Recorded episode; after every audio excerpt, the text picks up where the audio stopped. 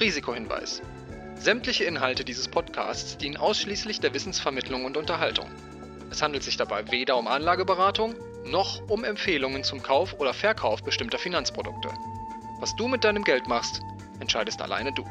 Und jetzt geht's los. Gerade so das Thema äh, junge Leute werden ja hervorragend abgefangen. Es ist egal, ob das jetzt YouTube ist, ob das Facebook ist. Sync, der Investment Talk mit Peter Ehlers, dem Gründer und Herausgeber von Das Investment.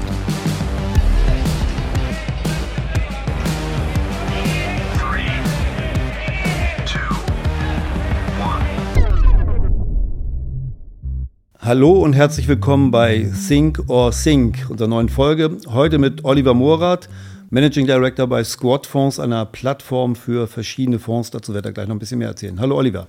Hallo, hallo Peter. Na. Hallo Publikum. genau. Ähm, Oliver und ich haben heute mal gesagt, ganz ohne Skript, ohne vorherige Absprache, weil ähm, er auch nicht möchte, dass ich seine Antworten vorher kenne, damit wir ein bisschen lebendiger im Podcast haben, was ich natürlich sehr gern angenommen habe, diese Challenge. Das ist schon mal super. Genau, Oliver, wir wollen heute sprechen über Fondsberater oder überhaupt Vermögensverwalter und Finanzberater ähm, in den Zeiten von Social Media, Neobrokern und ähm, all diesen Dingen die uns das Leben eigentlich viel schneller machen und leichter machen, nämlich übers Handy. Also heute kaufen, ich stelle mal die steile These aus, äh, auf und äh, vereinfache damit natürlich ein bisschen, um zu verdeutlichen und auch den äh, Diskurs hier so ein bisschen anzufeuern. Menschen unter 40 haben keinen Berater mehr, die informieren sich über Social Media und kaufen dann zum Beispiel Fonds oder überhaupt äh, Finanzinstrumente über einen Neobroker wie Trade Republic zum Beispiel. Ähm, stirbt der Beruf des Vermögensverwalters aus, ist eigentlich der ganze Fondsvertrieb ähm, unterwegs in Richtung ähm, Social Media und Neobroker? Oder würdest du sagen, das ist eine zu steile These? Äh, viel zu steil. Weil grundsätzlich würde ich als allererstes mal sagen, Peter, ähm, das kann sein, dass die unter 40 sich auf Social Media oder sonst wo informieren, aber anschließend kaufen sie nicht. Weil noch ist es in Deutschland immer noch so, gerade wenn wir über Investmentfonds sprechen. Natürlich gibt es einige Selbstentscheider, die dann genau diesen Weg gehen. Aber das geht auch schon 20 Jahre zurück, als die Online-Broker begonnen haben.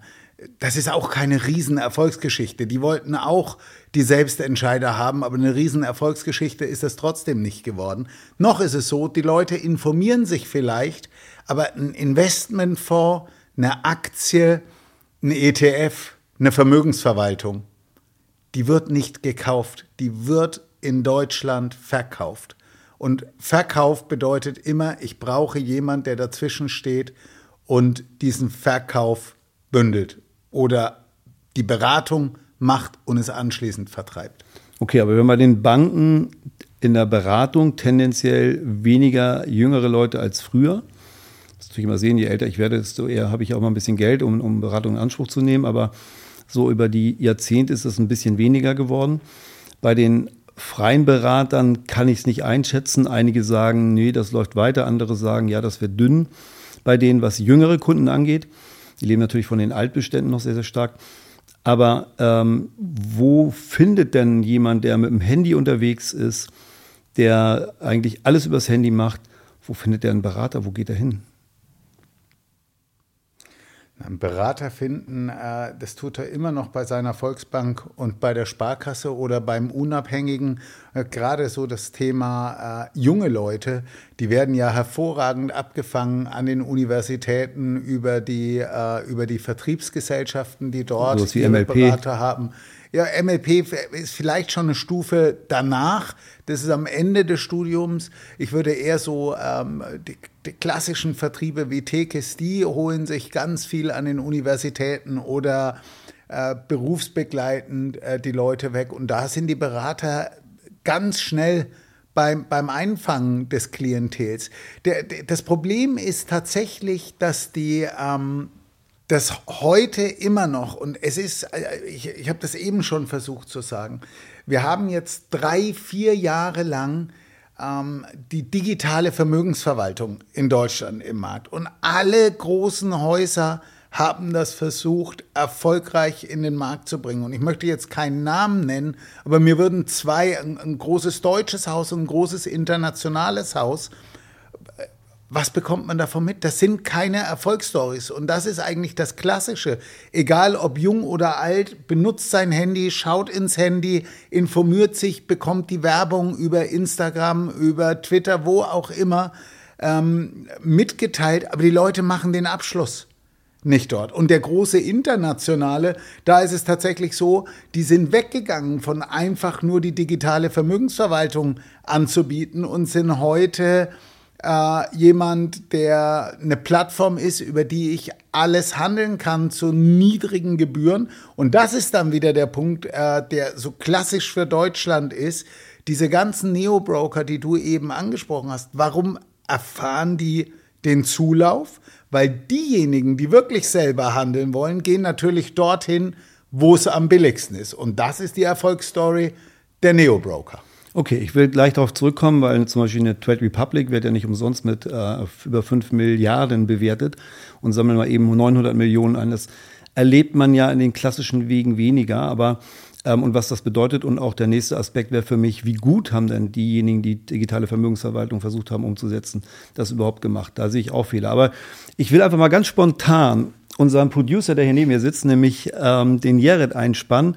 Der ist nämlich noch jünger und ihn einfach mal ganz spontan fragen, wo er sich informiert und wo er sein Geld anlegt oder anlegen würde. Jared, erzähl doch mal ganz kurz, ich schieb dir mal mein Mikro kurz rüber, dann machen wir das mal ganz spontan.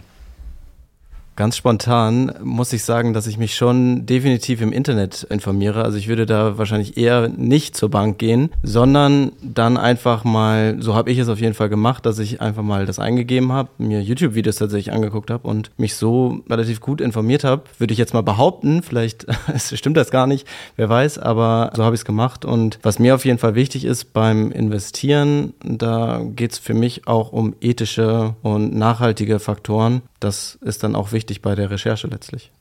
Nichts von dem, was du gerade gesagt hast, bricht sich mit dem, was ich gesagt habe, weil ich bin felsenfest davon überzeugt, dass Social Media äh, und es ist egal, ob das jetzt YouTube ist, ob das Facebook ist, das sind die perfekten Kanäle, um sich zu informieren. Es gibt ja genügend Blogger, die Hunderttausende von Followern haben, ähm, die wirklich es auch schaffen, die Größen der Fondsindustrie einzuladen, damit die Themen erklären. Aber ich kenne keinen von diesen Plattformen, von diesen Adressen, die auch in der Lage sind, die Conversion hinzubekommen, dass die jungen Leute, die sich dort informieren, auch auf den Knopf drücken und dann kaufen. Und das ist ja genau das, worum es geht. Der Informationsfluss über Social Media ist hervorragend. Der Bildungsweg Social Media für Finanzen finde ich äh, hervorragend und es zeigen ja auch die Stückzahlen, die dort aufgerufen werden, dass das eine Erfolgsstory ist. Gut, aber wenn du dir jetzt mal anguckst, wenn du jetzt eine deiner von dir eben zitierten digitalen Vermögensverwaltungen anguckst, wer hat da wirklich über Social Media was gemacht? Also auch so gemacht, dass es funktioniert oder hat versucht wirklich auch im Internet von mir aus auch über Search Engine Advertising, also SEA, was zu machen, also Performance Marketing. Ähm, ich sehe da niemanden, der das wirklich so gemacht hat. Die haben meistens lustigerweise, obwohl sie B2C oder D2C erreichen wollten, eine B2B-Kommunikation gehabt, also in die Community hinein und dann haben sie sich gewundert, dass das nicht erfolgreich ist. Gucke ich mir da eine Trade Republic an. Ich glaube, das kennt fast jeder. Wir gehen mal auf die Straße und wenn du Leute unter 40 fragst, die kennen es zumindest oder haben sogar ein Depot davon. Das ist keiner digitalen Vermögensverwaltung gelungen bisher. Ja, unterschreibe ich, unterschreibe ich blind. Liegt aber auch daran, dass äh, die heutige Fondsindustrie ähm, in der Welt B2C äh, sind nur ganz wenige Anbieter angekommen und in der Regel die, die dort angekommen sind, machen ihr B2C-Geschäft auch immer noch über B2B-Kanäle. Also wenn wir die großen deutschen Adressen nehmen, die, die haben ja kein eigenes Endkundengeschäft, BBS, sondern AGI, die, ha die haben einen Vertriebskanal, ähm, der dezidiert für sie den Vertrieb macht und die machen die Werbung für diesen Vertriebskanal, dass der Berater, der an der Front ist, es eben leichter hat und nicht erklären muss, warum der Fonds von der DWS, AGI oder von der DK bei ihm im Regal liegt. Also, von da gebe ich, gebe ich vollkommen recht.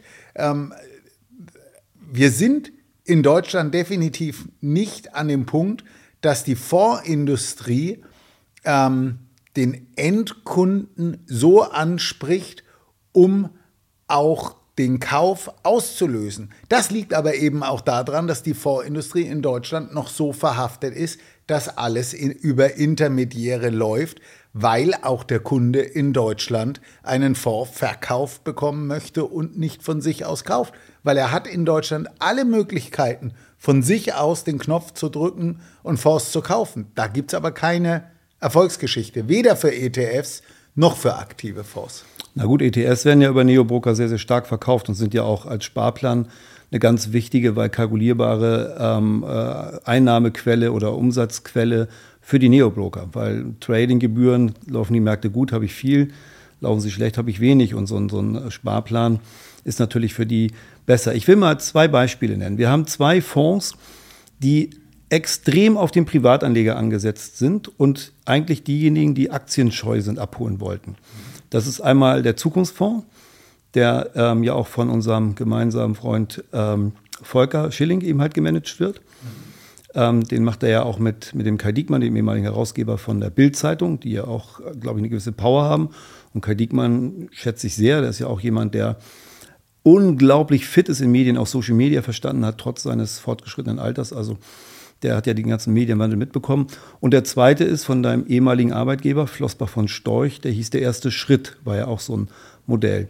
Beide Fonds haben, glaube ich, nicht so viel Volumen. Wo sind die? Bei 10 Millionen oder? Ja, der andere ist das Projekt von Flossbach von Storch, würde ich schon als Vertriebserfolg bezeichnen, weil der ist deutlich größer äh, eine halbe Milliarde. Und genau daran, an der, das ist ein gutes Beispiel. Ja. Meine alten Kollegen sind im B2B-Weg gegangen, während äh, Volker im ersten, also nicht im ersten Schritt, sondern im Zukunftsfonds den Weg gegangen ist, direkt über die Kommunikation. Und sie haben es großartig gemacht, was Diekmann mit seiner Maschinerie für diesen Fonds gemacht hat, wie das gelaufen ist mit Zaster und so weiter. Das war äh, eine, eine Blaupause, wie man es machen sollte. Aber der Kunde will es nicht, weil der Kunde braucht jemand, oh, braucht noch jemand, der ihm die Hand führt, um den Ford zu kaufen. Das ist tatsächlich ein sehr, sehr gutes Beispiel dafür. Meine alten Kollegen, die haben den äh, hervorragend in die Vertriebskanäle gebracht und die wissen, wie Vertrieb im B2B-Business geht, wie kein anderer. Und das war eine Erfolgsstory. Okay, ich, nur mal ganz kurz, ich frage nochmal Jared eben, hast du schon mal was von dem Fonds der erste Schritt gehört oder vom Zukunftsfonds? Nee, noch nie. Beide noch nicht gehört. Also ganz rumgesprochen, und Gerrit ist, äh, Gerrit ist ja letztendlich auch ähm, Producer im Finanzbereich, Podcast, Finanzpodcast. Also ähm, so richtig durchdrungen ist es noch nicht. Vielleicht fehlten da auch noch so ein paar Sachen. Aber ich finde diesen Aspekt super, weil das zeigt uns, das sind ja beides vermögensverwaltende Fonds. Das heißt also, ich gehe hin und gebe mein Geld dahin und verlasse mich auf den Fondsmanager, dass der letztendlich auch mit einem kleineren Aktienanteil, das soll ja auch im Prinzip ein Schritt in die Aktienanlage sein, die professionell gemanagt wird, für die etwas aktienscheuen Deutschen. Ähm, das ist ja bei beiden Fonds eigentlich auch so die, die Idee dahinter gewesen. Beim ersten Schritt mehr als vielleicht beim Zukunftsfonds.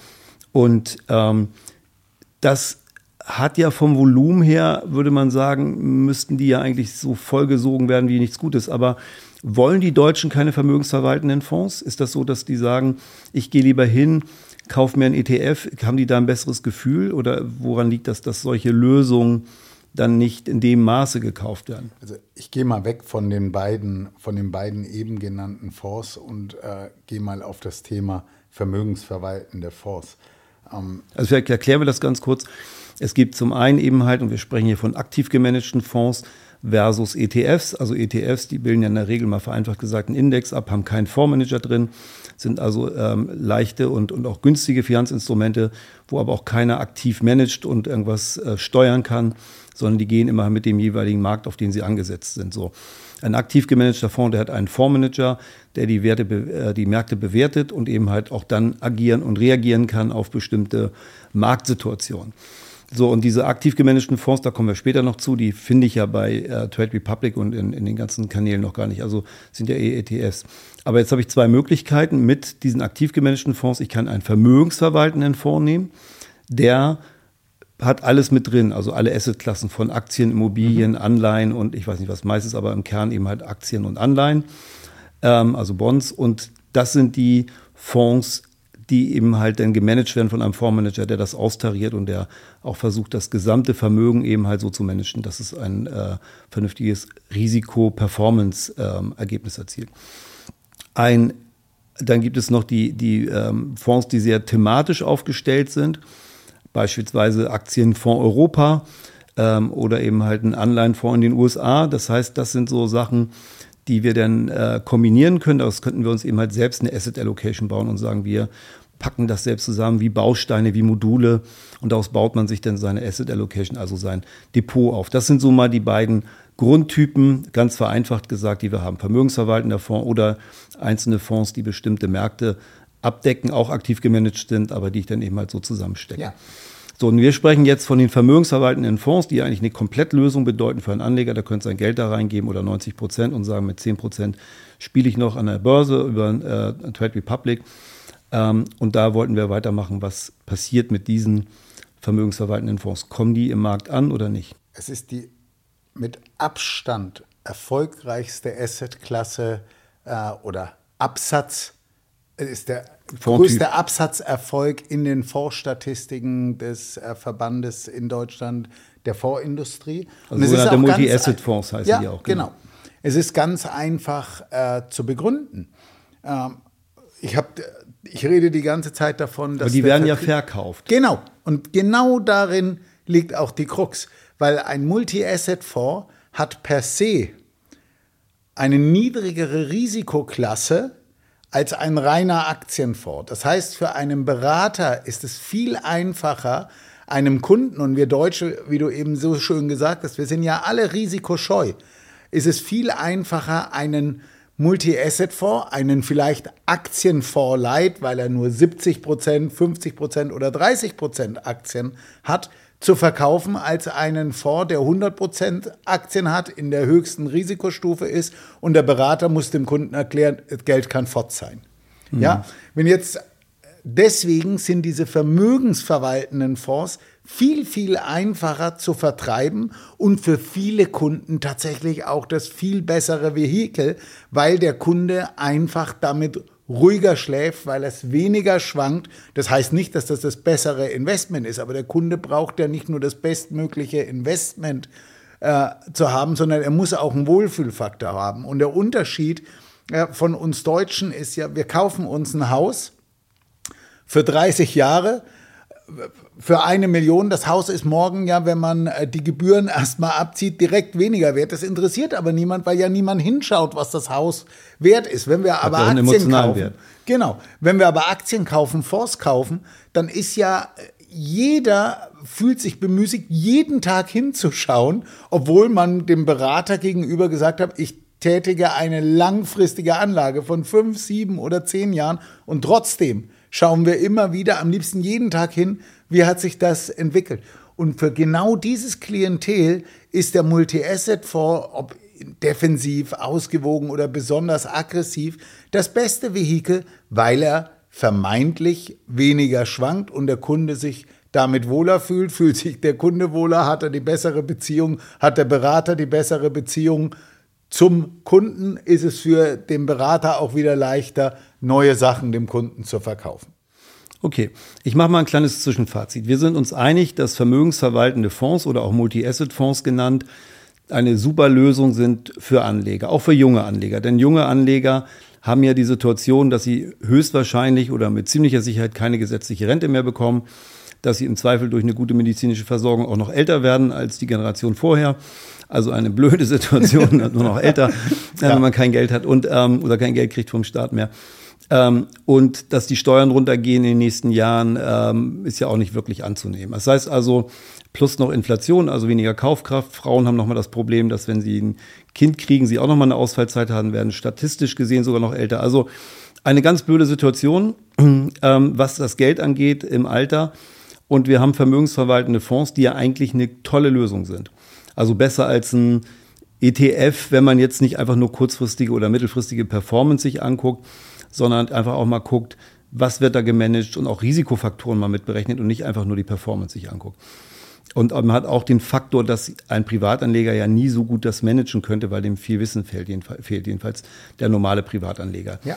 Und das merken ja auch viele oder haben jetzt viele gemerkt, dass die, als die Börsen gecrashed sind, dass sie gemerkt haben, okay, jahrelang konnte ich in Aktien gehen. Jeder hat das Gefühl gehabt, ja super, ich bin doch selbst der beste Fondsmanager, all meine Aktien laufen gut. Klar, wenn Märkte hochgehen, dann äh, hat man auch schlecht, äh, selten mal eine schwache Position drin. Ähm, und jetzt, wo der Crash kommt, da zeigt sich ja eigentlich, was man wirklich kann. Und auch ein Fondsmanager zeigt natürlich dann, was er wirklich kann. Wenn wir jetzt also sagen, okay, die vermögensverwaltenden Fonds sind toll, sie sind aber nicht handelbar bei den großen Plattformen, die das Geschäft irgendwo jetzt auch an sich ziehen. Wir kennen ja die Entwicklung. Am Ende gibt es. Du meinst jetzt die Trade Repub Republic. Trade Republic, so die Neobroker, okay. genau, wie ja. die Trade Republic, die ja mit viel Power ähm, jetzt auch in den Markt gehen, die auch schon etabliert sind und sich immer mehr ausweiten. Also ich will jetzt nicht einen Vergleich mit Amazon ziehen, aber ne, wir sehen eben halt, dass da jemand ist, der, der eben halt den Markt auch ähm, gerade dabei ist zu erobern. Ähm, Darf ich und, da kurz unterbrechen? Ja. Es ist nicht ganz richtig, dass die Fonds dort nicht handelbar sind. Ein Investmentfonds ist über so eine Plattform nicht handelbar äh, im eigentlichen Sinn, aber ich kann über diese Plattform, kann ich diese Fonds über die Börsen handeln. Also das heißt, ich kann auch Klar. auf Trade Republic, kann ich jeden Investmentfonds über eine Börse beziehen. Das ist nur ein anderer Handel als die Idee, die hinter dem Investmentfonds steht, wo die Anteile einmal am Tag zum Net Asset Value berechnet werden und dann der Kunde zu diesem Preis bei der KAG über eine Fondsplattform oder über seine Bank den Fonds bezieht okay, das muss eine neue Funktion sein, weil ich kenne das bei Trade Republic nicht. Dass ich, ich kann Fonds, bei weil ich kann ja keinen Börsenhandel. Ich kann ja das eingeben in der Suchfunktion und dann kriege ich ja kein Angebot. Und heißt es ja nicht wie bei einer Direktbank. Bei der Comdirect-Bank kann ich mir, egal ob ich einen Fonds oder eine, ähm, also ich kann ja die Fonds eben halt auch bei zum Beispiel Börse Hamburg kaufen. Ja. Also gebrauchter Fonds, also von Anleger zu Anleger. Ähm, aber bei Trade Republic, weiß ich nicht, würde, wäre mir jetzt neu. Aber egal, lassen wir es mal dahingestellt sein. Kann sein, dass das dann dort noch nicht geht, aber bei diesen ganzen Neo-Brokern, die Börsenhandel anbieten, hm, kann ich die Fonds zumindest über, kann ich aktive Fonds zumindest über den Weg beziehen. Genau. Weiß ich nicht, das passiert ja nicht so stark. Und wenn wir jetzt sagen, dass vermögensverwaltende Fonds oder Multi-Asset-Fonds eigentlich ein sehr gutes Instrument sind, um langfristig anzusparen, ob für die Altersvorsorge in Haus oder was auch immer man da hat, aber ein langfristiges Ansparziel, wo ich weiß, das ist eben halt gut gemanagt, vom Profi gemanagt, dann ähm, sehe, dass die Dinger verkauft werden und nicht gekauft werden. Das heißt also, da ist immer eher ein Berater dazwischen. Die Dinger werden also wirklich über einen Berater verkauft. Und klar, in den letzten Jahren, seit Camignac eigentlich äh, auf dem Markt ist, äh, die Franzosen, die französische Fondsgesellschaft, ähm, hat das Thema ja so viel Schwung angenommen, dass man Phasen hatte, wo, wo eigentlich nur Carmignac verkauft hat, nachher kam Flossbach, hat unheimlich verkauft. Ähm, aber das läuft ja alles über Berater. Ja. Oder eben halt über, über wirkliche B2B-Kanäle, also eben halt, sprich, ähm, dann eben halt auch im institutionellen Geschäft. Und das ist halt so die Frage, warum finden die Fonds nicht den Weg direkt zum Berater? Denn wenn ich mir mal angucke, dass früher auch Aktien nicht unbedingt direkt gekauft wurden, sondern da habe ich immer meinen Bankberater gehabt, der hat mir was gezeigt und hat das dann mit mir mein Depot entwickelt. Und heute gehen die Leute selbst übers Handy rein. Und mit Fonds, die ja eigentlich eine ähnliche Entwicklung nehmen sollten, ähm, da haben wir das noch nicht. Also das ich glaube, das ist ein Preisthema. Ja. Ich glaube tatsächlich, dass das, also äh, Glauben heißt nichts wissen, aber also da, da, wenn ich das an der Aktie festmache, dann ist einfach der Unterschied, wenn ich eine Aktie heute über einen Neobroker kaufe, dann habe ich Gebühren, die gehen gegen null. Wenn ich bei einer Bank kaufe, dann bin ich immer noch beim halben oder bei einem Prozent rein und raus, die ich zusätzliche Kosten habe. Aber ist das nicht vielleicht auch ein, ein Service Thema in Sachen Depot. Also wenn ich alles, also wenn ich ein Depot bei Trade Republic aufmache zum Beispiel, mhm. will die jetzt gar nicht so penetrieren, also so, so toll sind auch nicht, aber ja genau, äh, ich kriege nicht mal Geld dafür, aber okay, äh, muss man mit denen reden danach. Aber nein, aber ähm, wenn ich da was mache, dann packe ich halt meine ETS und meine Aktien und meine anderen Wertpapiere, die packe ich alle in ein Depot, habe die alle in, in, einer Übersicht, habe mein, mein Steuerformular damit drin, das kann ich genauso bei eToro, das gleiche Thema, um einen anderen Anbieter einzubringen, also bei eToro auch, drucke mhm. ich mein Steuerformular aus wenn ich jetzt noch einen Fonds irgendwo habe bei einer Bank oder bei einer Depotbank und da irgendwo ähm, noch einen Fonds extra rumschweren habe, dann habe ich das ja nicht so gebündelt. Das ist ja für viele auch ein Thema, schätze ich, oder? Ganz sicher. Ja. Ganz, ganz sicher ist das ein aber was, Argument. Aber wenn wir jetzt mal da rangehen und sagen, wir beide, die uns vielleicht ein ganz bisschen auskennen im Markt und auch ähm, wahrscheinlich beide auch durchaus mal äh, Multi-Asset-Fonds gekauft haben, unser Geld da drin mhm. liegen haben, mhm. vielleicht auch schon länger ähm, und das sogar als Core-Investment sehen, also als das, wo wir einfach einen Großteil unseres Geldes drin haben. Ähm, wenn wir beide das sehen und wir sehen, dass andere Anleger das Vehikel Multi-Asset-Fonds oder vermögensverwaltenden Fonds gar nicht so direkt kaufen, sondern einen Berater brauchen, den vielleicht die Jugendlichen gar nicht mehr haben oder gar nicht mehr so leicht finden.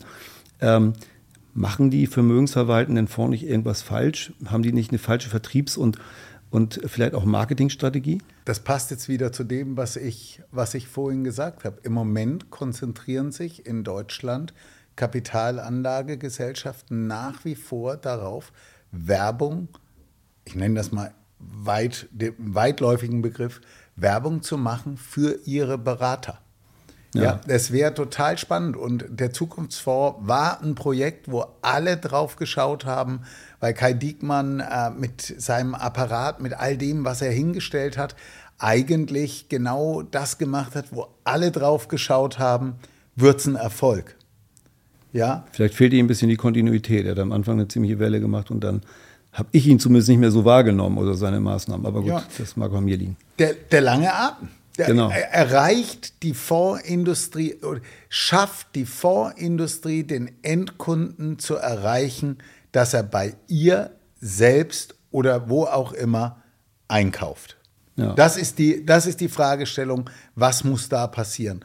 Und bis dato, ich bin jetzt viele, viele Jahre in der Industrie und ich habe oft gehört, jetzt, ich nehme das Thema der digitalen Vermögensverwaltung. Ja. ja ähm, eine von der Grundidee perfekte Lösung.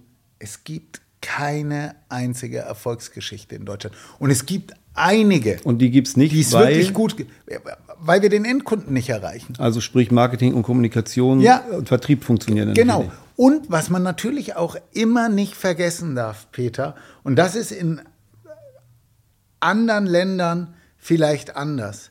Jeder, der sich das heute traut, ja, zu sagen, ich gehe den Endkunden an, geht in einen Channel-Konflikt mit seinen bestehenden Kunden. Was meine ich mit Channel-Konflikt?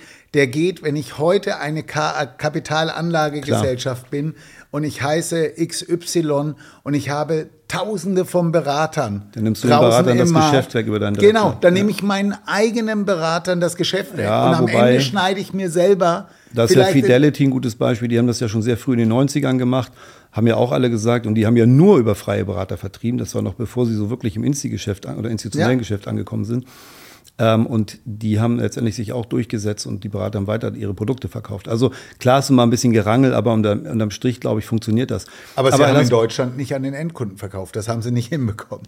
Ich weiß gar nicht, ob die das wirklich versucht haben. Ja. ja. Ich würde, ja, würde ich sagen, das haben sie damals versucht. Aber äh, unabhängig, aber das ist so ein bisschen die Krux, die die wir haben.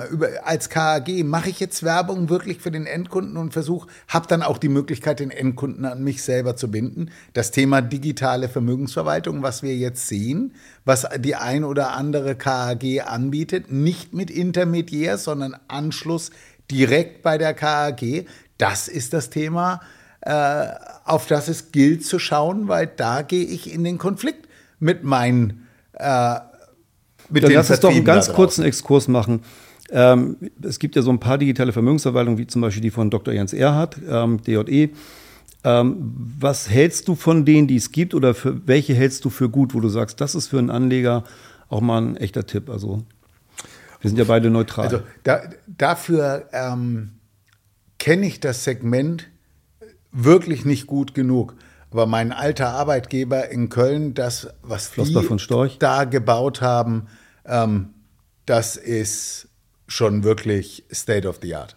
Okay, und da sind ja auch ähm, gute Produkte mit drin. Genau, okay. Ich will Aber mal. Ja, ich möchte hier, da, ich möchte da gar kein. Ich kann eigentlich tatsächlich nur über das Produkt sprechen, weil ich das eben kenne. Ich, ich schaue mir keine Rankings von digitaler Vermögensverwaltung an. Vielleicht gibt es andere, die das auch gut machen. Das kenne ich, da war ich mit dabei. Äh, und die haben das wirklich, wirklich toll, toll gemacht. Und ob das ein Vertriebserfolg ist, das müssen die beantworten und nicht ich beantworten. Das Spannende, was ich beim Thema digitaler Vermögensverwaltung habe und was ich eben mir auch angeschaut habe, ist dieses, wie komme ich in diese Vermögensverwaltung? Und das ist so viel einfacher als einen Fonds zu kaufen. Das ist dreimal klicken, einmal Foto, Ausweis zeigen und dann habe ich eine digitale Vermögensverwaltung. Wenn ich heute, und das ist vielleicht auch einer der Gründe, ähm, warum es so schwer ist, einen Multi-Asset-Fonds irgendwo zu erwerben, weil der Prozess, eine Vermögensverwaltung zu erwerben, ist so viel einfacher als einen Fonds zu erwerben. Das liegt aber an der Regulatorik die wir in Deutschland haben. Deswegen, wenn ich heute eine KAG wäre, die eine digitale Vermögensverwaltung habe und ich will an den Endkunden, ich würde all mein Marketing, Social Media, all das, womit wir begonnen haben, in diese Richtung kanalisieren, weil da ist der Endkunde einfach abzuholen. Genau, das wäre auch jetzt so mein nächster Punkt. Ich will mal nach vorne gucken. Wenn wir jetzt mal so fünf bis zehn Jahre nach vorne gucken und man jetzt auch mal das vielleicht zum einen strategisch aus Sicht der ähm, Fondsgesellschaften sieht, also die ja auch schon heute sich um das Geschäft von morgen kümmern sollten, aber eben halt das vor allem auch mal aus Privatanlegersicht sehe. Ich würde mal sagen, das Internet und vielleicht auch gerade Social Media im Speziellen ähm, ist ein Kanal, und zwar ist es der größte und effizienteste Medien- und auch Vertriebskanal für jedes Produkt auf der Welt. Und ähm, das heißt, es ist super skalierbar zu extrem guten Preisen. Also, ähm, und wenn ein Anbieter von einem Produkt, wie es ja die Fondsgesellschaften sind, diese Kanäle gar nicht nutzt, weder im Marketing noch im Vertrieb, und das nutzt keiner wirklich. Also, das ist ein bisschen Pille-Palle Social Media, was da gerade passiert. Ähm, ich kenne zumindest kein Beispiel, wo es wirklich professionell gemacht wird. Ähm, wenn man sich das anguckt, ist das wird da die Zukunft so ein bisschen verschlafen oder würdest du sagen, naja, ähm, scheiß drauf, das ähm, holt man alles wieder nach, wenn es dann erstmal so weit ist und die Märkte richtig laufen, dann kommen die Fondsgesellschaften mit auch über, über ähm, äh, Neobroker handelbare Produkte. Das ist ja auch nicht so schwer, die, die auch handelbar für Neobroker zu machen. Kommen die und rutschen damit raus und dann läuft das Ganze. Weißt du, Peter, das ist, das ist eine, eine gute Frage. Wir bei, bei Squad, wir bedienen Social Media. Aber wir bedienen, und jetzt komme ich genau wieder zu dem Ausgangspunkt, wir bedienen Social Media im B2B-Bereich. Und da haben wir ganz tolle Erfolge. Ich glaube, dass wir das, ich denke, wir machen das auch wirklich gut, weil wir es mhm. hinbekommen, in Interaktion zu treten. Wir machen überhaupt nichts im, B2, im B2C-Bereich. Und aber ganz kurz, dann, dann müssen wir einen kurzen Exkurs machen und dann musst du einmal sagen, was ist Squad? Aber so in drei okay. Sätzen. Äh, was ist Squad? Wir sind eine Plattform für unabhängige Boutiquen, Boutiquen, Fondsboutiquen, also kleinere kleine Vorläden, die sich selbstständig machen, die nicht bei einem der großen Häuser arbeiten wollen, die eine tolle Investmentidee haben und wir geben denen die Möglichkeit, diese Idee umzusetzen. Wir unterstützen die im Vertrieb, wir unterstützen die im Marketing, wir geben denen das erste Geld, dass die loslegen können und ähm, häufig ist es eben so, dass diese Boutiquen ähm, keine klassischen breiten Fonds auflegen, die es an jeder Ecke gibt, sondern die Spezialthemen, Spezialideen besetzen, die dann sehr, sehr erfolgreich sind, die aber nicht überall im Schaufenster hängen. Okay, ich würde das einmal so ein bisschen, weil Boutique ist vielleicht für jemanden, der sich damit nicht auskennt, ein bisschen irreführend. Also es sind am Danke. Ende sind es Fondsmanager oder Vermögensverwalter, die einen eigenen Fonds auflegen und eine spezielle Idee haben und sagen, ich habe hier eine, ich bin besonders gut in deutschen Aktien oder in europäischen Aktien oder in was auch immer und machen dann dazu einen Fonds, wo sie nach bestimmten KPIs oder, oder Kennzahlen oder auch nach bestimmten anderen Parametern ähm, dann eben halt äh, Fonds äh, Aktien auswählen oder Wertpapiere auswählen. Ich, ich geb, und die, und wenn wir die jetzt mal sehen, das sind dann sozusagen die Boutiquen, ich glaube, das muss dann auch reichen als Erklärung. Ähm, wenn wir jetzt diese Boutiquen sehen bei Squad, macht ihr das und ihr macht dann eine, eine super B2B-Kommunikation. Mhm. So, und das heißt, glaube ich auch, das funktioniert ja auch gut. LinkedIn ist da sicherlich auch ein äh, genau. sehr wichtiger Kanal, ähm, der da bespielt wird. Und ähm, wenn ihr das macht, dann seid ihr mit Vermögensverwaltern und freien äh, äh, Finanzberatern im Dialog und erreicht die eher. Und Bankern, genau. Banker genau. auch, okay. Genau. Und, und was macht ihr da dann? Wir, wir zeigen auf, wir geben Marktkommentare, wir zeigen äh, Situationen, wir zeigen, was im Portfolio passiert und kommen so in den Kontakt sowohl mit neuen als auch mit bestehenden, ähm, mit bestehenden Kunden. Und das ist meiner Meinung nach auch so ein bisschen die Krux, wovor die Fondsindustrie Angst hat. Wenn die heute auf Twitter, auf ähm, Snapchat, ähm, auf Instagram einen Post macht, dass dann der, der Shitstorm kommt, über was auch immer. Und das ist ja auch das Wichtige. Das ist ja auch das Wichtige. Wenn ich Social Media mache, dann darf das ja nicht eindimensional sein, dass ich einfach nur meine Werbung raushaue, sondern Social Media funktioniert ja, dass ich auch Response bekomme. Und wenn die Leute auf etwas, was ich nach außen gebe, sich melden und ich gar nicht die Kapazität habe, diese Masse abzuarbeiten, zu, bea zu beantworten, dann brauche ich Social Media als Kanal gar nicht zu machen. Und das ist, das ist die Krux. Das ist die Krux. Okay, na klar, gut. Wobei ich glaube, so Shitstorm, also ich bin ja vor zwölf Jahren schon durch die Branche gelaufen habe gesagt, Social Media ist das, was ihr machen müsst. Und da wurde ich ja mehr oder weniger aus den Büros gefegt. Aber ähm, und eben halt auch mit der Begründung, ähm, ja, wir wollen keinen Shitstorm, wo ich dachte so, hä, okay, weil es gibt ja irgendwie, wenn ich in einem Raum bin, wo andere über mich reden, dann kann ich natürlich sagen, ich gehe nicht mit in den Raum rein, ich gucke außen zu und und höre vielleicht oder höre auch nicht, was die alles über mich sagen, kannst nicht mehr steuern. Oder ich mache eben halt Social Media, sprich, ich gehe mit in den Raum rein und rede mit, wenn andere über mich reden. Und das ist ja nur der Unterschied. Also ein Shitstorm gibt es ja so oder so, ob ich nur Social Media selbst mache oder nicht. Also das ist ja auch ein äh, totaler Fehlglaube und ähm, hat ja keine innere Logik. Aber davon mal ab.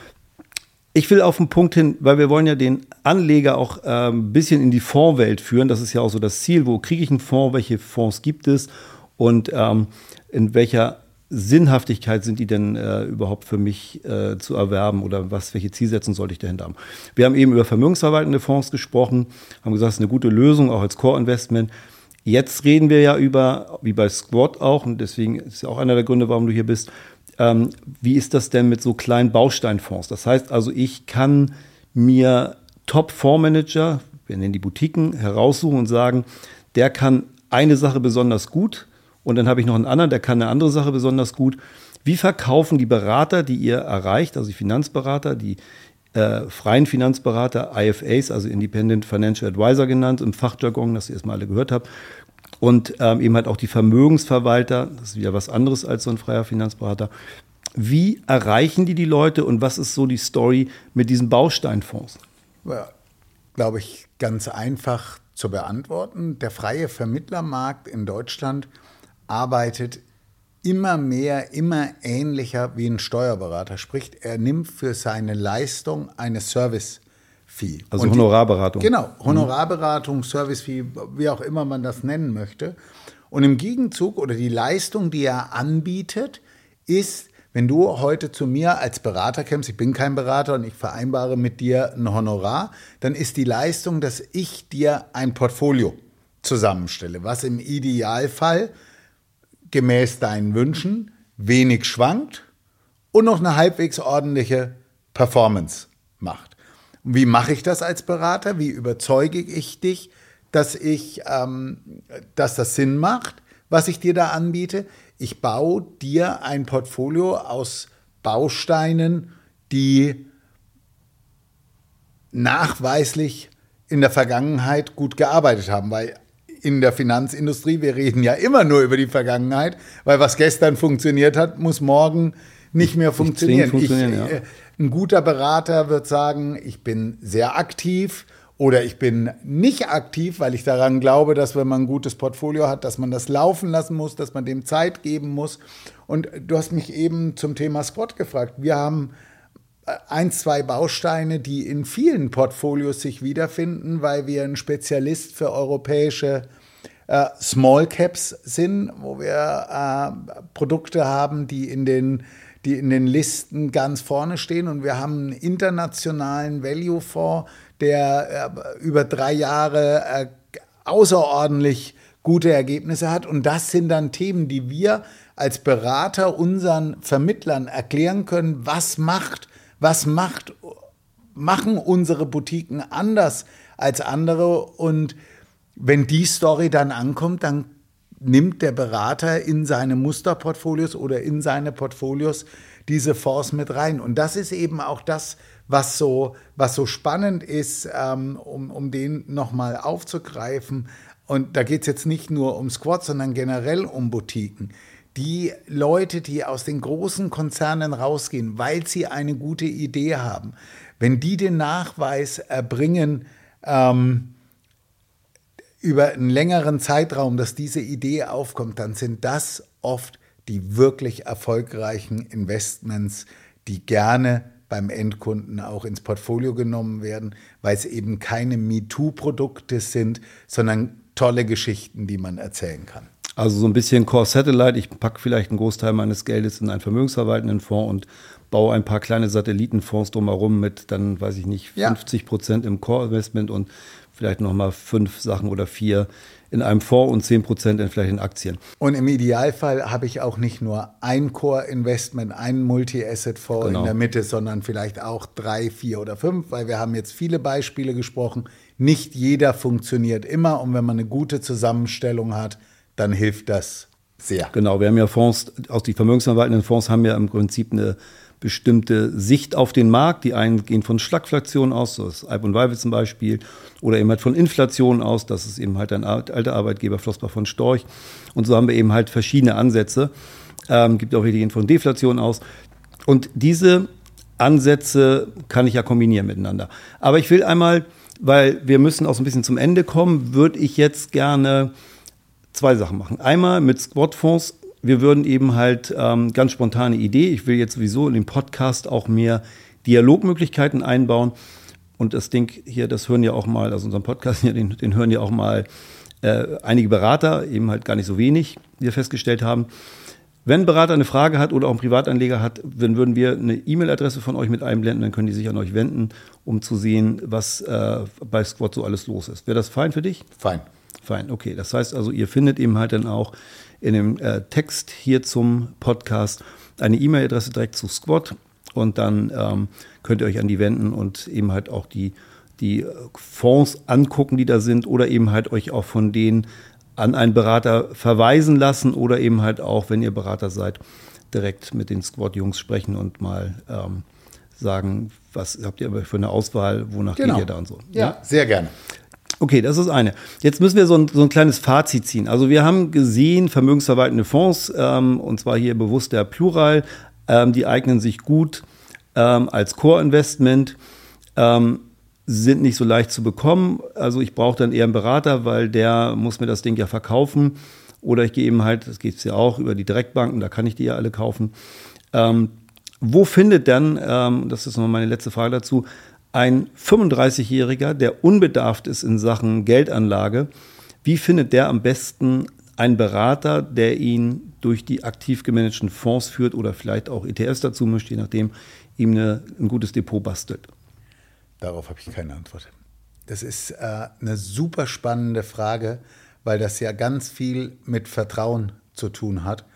Ähm, Im Können. Zweifel hat er Glück und sitzt abends mit einem Kumpel zusammen und erzählt, du, ich habe hier Geld oder ich möchte mich beraten lassen und der hat eine gute Erfahrung gemacht. Es gibt kein Beraternetzwerk. Du kannst nicht im Internet eingeben, ich bin in Köln und hätte gern die besten äh, Vermögensberater. Das funktioniert so nicht. Aber da haben wir zum Beispiel jetzt mit das Investment eine schöne Lösung, dann mache ich dafür mal eine kleine Werbung.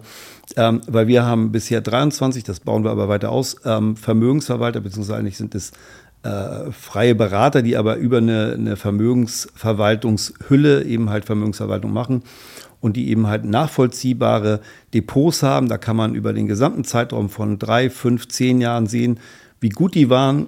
Und dann ähm, kann man diese Depots eben halt auch kaufen. Da könnt ihr euch eben halt auf der Seite bei dasinvestment.com ähm, das anschauen und da findet ihr eben halt die sogenannten Profi-Depots, so nennen wir die da. Super, Olli, dann ähm, bedanke ich mich ganz herzlich bei dir, habe aber zum Abschluss auch für dich noch eine kleine Überraschung. Wir spielen nochmal das Spiel Fragenhagel. Ich stelle dir eine Frage und du musst eine ganz spontane, schnelle Antwort geben. Wir wissen, dass du ähm, Köln-Fan bist, da müssen wir nicht groß was machen. Ähm, machen wir mal eine, wo du nicht äh, Ja oder Nein antworten kannst, sondern wer ist der beste Trainer in der Bundesliga? Da überlegt er.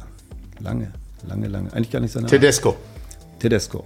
in Leipzig. Leipzig, okay. Für, äh, soll ich das begründen? Ah, Mit einem Satz. ähm, was der letztes Jahr äh, Leipzig absolut am Boden äh, innerhalb von sieben Monaten die Mannschaft äh, ohne was zu verändern im Spielermaterial nach ganz oben gebracht und mit Leipzig einen DFB-Pokal gewonnen. Habe ich tiefsten Respekt vor.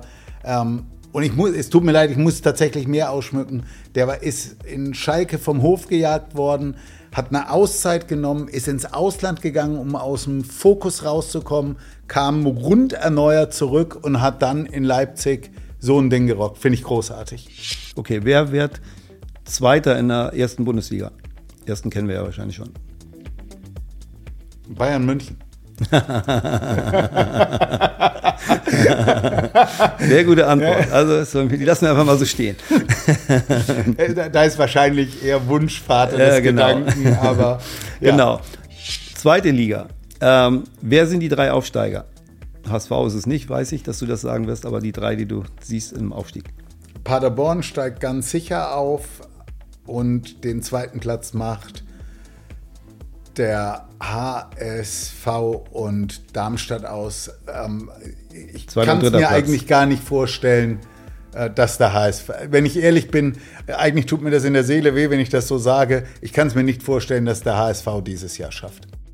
Ja, das kann sich in Hamburg auch keiner mehr vorstellen. Dummerweise. Ja, Ja.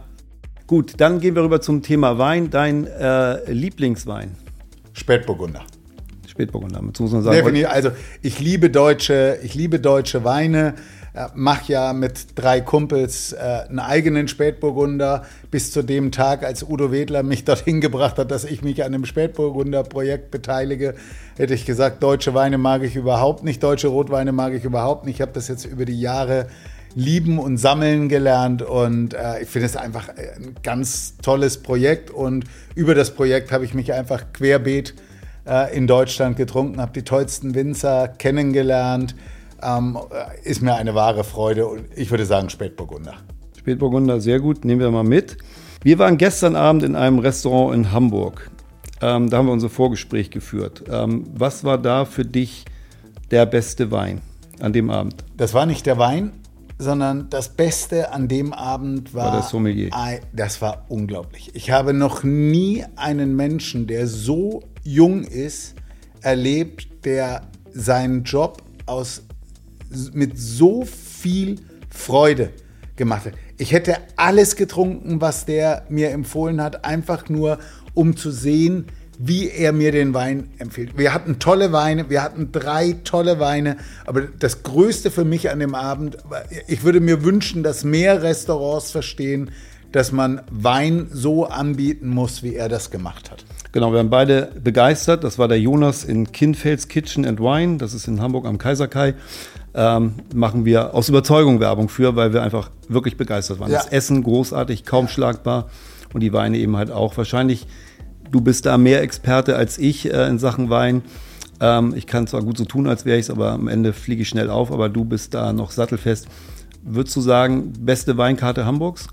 Dafür kenne ich zu wenig Restaurants in Hamburg, aber das war eine Weinkarte, über die würde ich sagen, die ist wahrscheinlich Top 10 in Deutschland. Also ich komme ja viel rum. So eine Weinkarte mit den Dingen, die da drauf waren, auch zu einem verhältnismäßig fairen Preis, findet man ganz, ganz selten. Super. Olli, dann bedanke ich mich ganz herzlich bei dir. Hat Spaß gemacht. Ich glaube, wir haben viele gute Informationen und Tipps gegeben, ähm, welche Fonds man wie haben sollte, welchen Wein man trinken sollte, welche Restaurants man besuchen kann, in Hamburg zumindest. Und ähm, wir wissen auch jetzt, wer nicht deutscher Meister wird. Peter, herzlichen Dank dafür, dass ich eingeladen wurde. Ich kann's, bin immer gerne hier bei euch in Hamburg und ich drücke dir hier für den Podcast die Daumen, weil auch Podcast ist eine Form, wie man den Endkunden erreichen kann, ist eine Form von Social Media. Und ich bin ganz großer Podcast-Fan. Ich höre ganz viele Podcasts. Mir hat es riesig Spaß gemacht. Das ist in unserer Altersgruppe selten. Ich höre ja auch ganz viele, aber die meisten Hörer sind ja eher jünger. Aber auch das kann sich ja ändern. Wir wissen ja, äh, die Welt ist rund und dreht sich manchmal. Dann äh, ganz herzlichen Dank und dann äh, freue ich mich, dass du hier warst. Ähm, zum ersten Mal, du bist der erste Podcast-Gast hier übrigens in unseren neuen Büroräumen in Hamburg-Winterhude. Und ähm, dann, wie gesagt, noch vielen Dank und dann hören wir uns, liebe Freunde, in der nächsten Folge dieses Podcasts und das Thema teilen wir euch noch rechtzeitig mit.